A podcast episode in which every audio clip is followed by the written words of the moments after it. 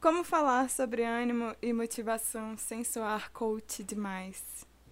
Eu não sei, é desconfortável para mim me colocar nesse lugar de ensinar algo para alguém. Eu tenho agonia de qualquer pessoa que tenta passar métodos precisos de como virar uma chave no seu cérebro que deixa a sua mente no eixo e aí pronto, sua vida vai funcionar. Você faz isso e, putz, é, você vai embora, acabou, ninguém te segura. Nos últimos episódios eu tenho compartilhado demais com vocês sobre como é foda. Tudo é foda. Tudo é foda. Nada, nem a, melhor, a menor coisa sobre ser músico é de boa. Tudo é foda.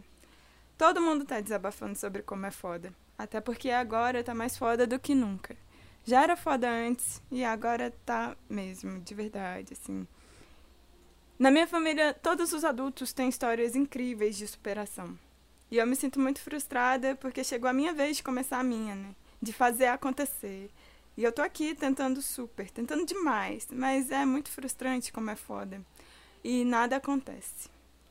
Mas eu tô aqui tentando, tentando muito, tô tentando tanto, mas é isso, nada sai do lugar. E vocês acompanham os episódios e se identificam com as histórias que eu contei aqui. Não é novidade para vocês a informação de que é foda. É foda. Acontece que chegou o dia de escrever esse roteiro aqui e eu não tinha mais o que falar. Eu só consigo falar sobre como é foda. Mas eu não quero que esse seja o meu único assunto. Então bateu minha deadline do roteiro e aí eu pedi socorro para vocês. Por favor, me deem sugestões para eu não ficar falando sobre a mesma coisa. Só que olha só o que vocês me sugeriram, né? Primeira sugestão: a solidão das microcontas na divulgação dos seus serviços. Segunda sugestão: a dificuldade das contas de até 1K obter visibilidade. Terceira sugestão: a dor do artista alone continuar acreditando no seu esforço ao longo dos dias. E a última sugestão foi músicos que se esforçam demais para parecerem com outros músicos. Essa última opção até que não é exatamente sobre como tá foda, mas ela foi muito menos votada, então as outras três dispararam em questão de preferência. E aí eu fiquei pensando, será que eu acostumei mal essa audiência? Será que eu só venho aqui para reclamar? Será que eu devia parar de ser rabugenta, que só reclama? Será que eu devia começar a passar mensagens legais e positivas de esperança? Ou então dicas do que fazer na vida para as coisas serem mais legais? Bom, só de cogitar a opção de passar dicas, meu estômago embrulha aqui. Tenho vontade de bater a cabeça na parede quando eu penso em mim como uma pessoa que dá conselhos na internet. Eu não sigo dicas. Eu não acredito em conselhos, então eu não quero passar também. Obviamente, eu odeio coaches. Eu trouxe aqui para vocês alguns livros da biblioteca do meu pai que estragaram a minha vida e até hoje me assombram negativamente porque me traumatizaram sobre o jeito que eu me cobro. Esse aqui é o estilo 80-20, como obter 80% dos resultados, focando 20% das tarefas. O segundo é Desperte o milionário que há em você. Esse cara aqui é o dono da Wizard, um grande otário. E esse último aqui foi o pior, O Segredo. Não leiam nenhum desses livros. Não leiam jamais. Não acreditem em nenhuma palavra que tem escrita entre essas capas. Se você gosta desses autores, se você gosta desses livros aqui, a gente provavelmente nunca vai ter uma conversa séria. Eu sempre vou ser sarcástica no último nível com você. Coach é o meu gatilho de raiva. Se você quer me fazer explodir rápido, defende o coach para mim. Podia até ser um truque de atuação, porque eu choro muito rápido falando disso. Eu já me fudi tanto caindo nos papos de mudar minha vida, de ser mais inteligente, de fazer 80% dando 20%. Isso me estragou, faz eu me odiar até hoje, não me sentir suficiente, é, ser ansiosa, ter crises de ficar sem comer ou dormir como punição por não ter cumprido metas, né? E a pior fase, sem dúvidas, foi o ensino médio e o cursinho e a pressão do vestibular. Ai, ai. Saibam que eu tenho muita raiva acumulada, doida para ser descontada no primeiro que vier defender um coach para mim. E é isso. Mas vamos voltar um pouco aqui. Será que eu devia parar de reclamar e passar mensagens mais leves e positivas para vocês aqui? Era o que eu me perguntava, né? Bom, quem sabe? Como que eu faria isso? Como é que eu posso transmitir uma mensagem positiva sem ser nojenta, posituda? Sem ser good vibes do mal? Será que é possível? Antes de mais nada, eu queria repetir que eu não acredito em conselhos. Não tem como copiar e colar o que alguém faz e esperar que vai ser do mesmo jeitinho. A gente pode se inspirar, mas imitar é impossível. O universo é um sistema complexo e aleatório e existe uma rede de milhares de coisas acontecendo no mundo para todo mundo que vão fazer as suas circunstâncias gerarem resultados que não vão acontecer para mais ninguém.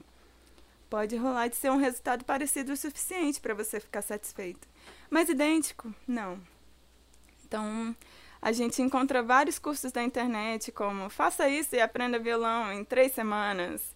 Seja o mestre do improviso com o meu método. Essa aula vai realizar os seus sonhos. Rolam várias propagandas com essas promessas simplesmente impossíveis para a vassaladora maioria das pessoas que vão fazer esse tipo de curso, né? Quantos de nós já caímos nos papos desses online? É, até mesmo que não tem nada a ver com música, né? Eu já fiz um retiro de meditação que não deu em nada, por exemplo. Eu fui bem trouxa.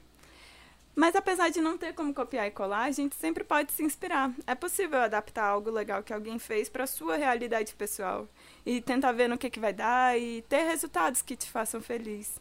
Então você vê aí o que funciona para você.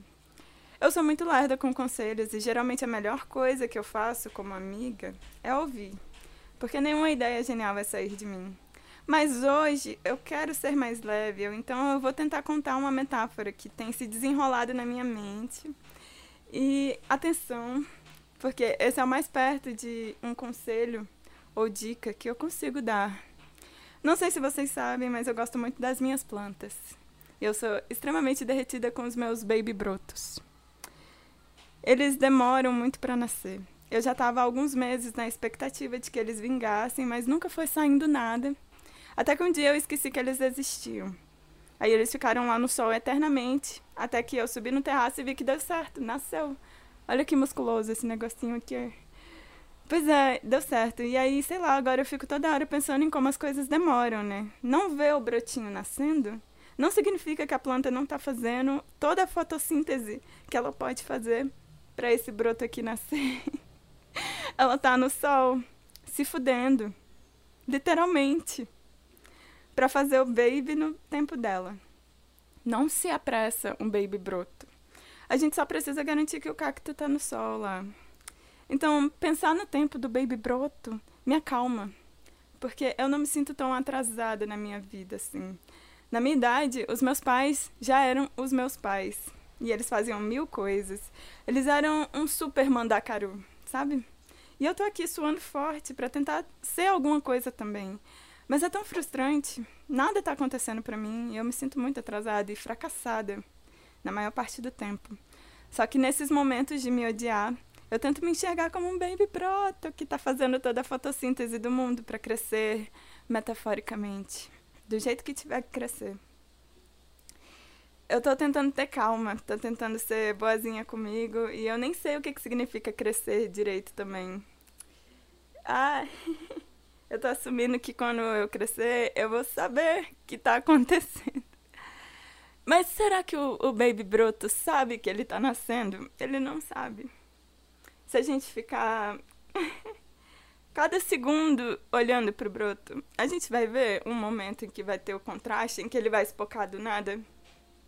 Não, é gradual. Ai, ai caralho. É gradual. é aos poucos. Essa é a minha metáfora coach para a gente não se odiar por não ser ainda o que a gente quer ser. E isso já é até outro papo, né? É outra discussão isso de ser o que você quer ser, né? De qualquer forma, eu espero que vocês entendam que eu sou bem pirada e super apegada nesses baby brotos. Porque eu sou um baby broto também. E todos os dias, sabe? Que nem eles, eu pego sol também. Eu pego minha dose de sol para continuar crescendo. Eu tento ser tecnicamente melhor. É, eu estudo muito, eu tento tocar melhor, cantar melhor, estudar melhor, eu tento sempre. E é foda. Vocês sabem que é foda porque nada acontece, parece que eu tô fazendo tudo pra nada. Porque o meu baby broto parece que não tá crescendo. Mas ele tá. Eu lembro que eu tô fazendo uma fotossíntese, sim.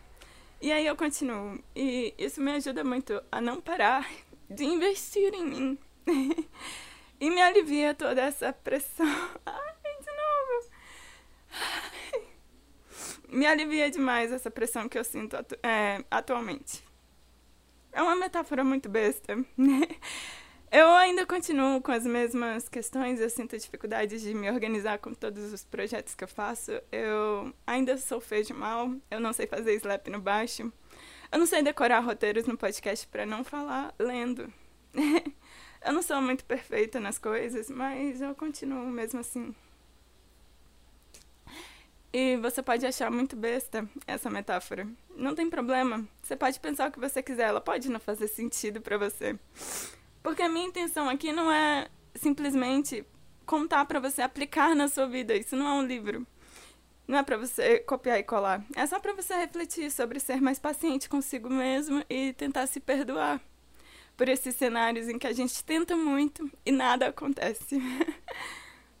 é para ter calma na hora de se julgar. Isso é muito coach. se eu odiar muito esse episódio, eu juro que eu não faço mais essas coisas assim. Isso aqui vai ser um teste. Então, a minha proposta com essa metáfora é: não ignora a fotossíntese que você está fazendo. Ai, é muito difícil falar isso. Não ignora a sua fotossíntese, pelo contrário, valoriza e lembra de botar a cara no sol, porque você é uma pessoa muito bela. Mas fica à vontade também para reformular toda essa metáfora e aplicar na rotina da sua vida, do seu jeito, no seu tempo. Por isso, é, eu tô falando tudo isso, né? E é isso. Obrigada pela atenção.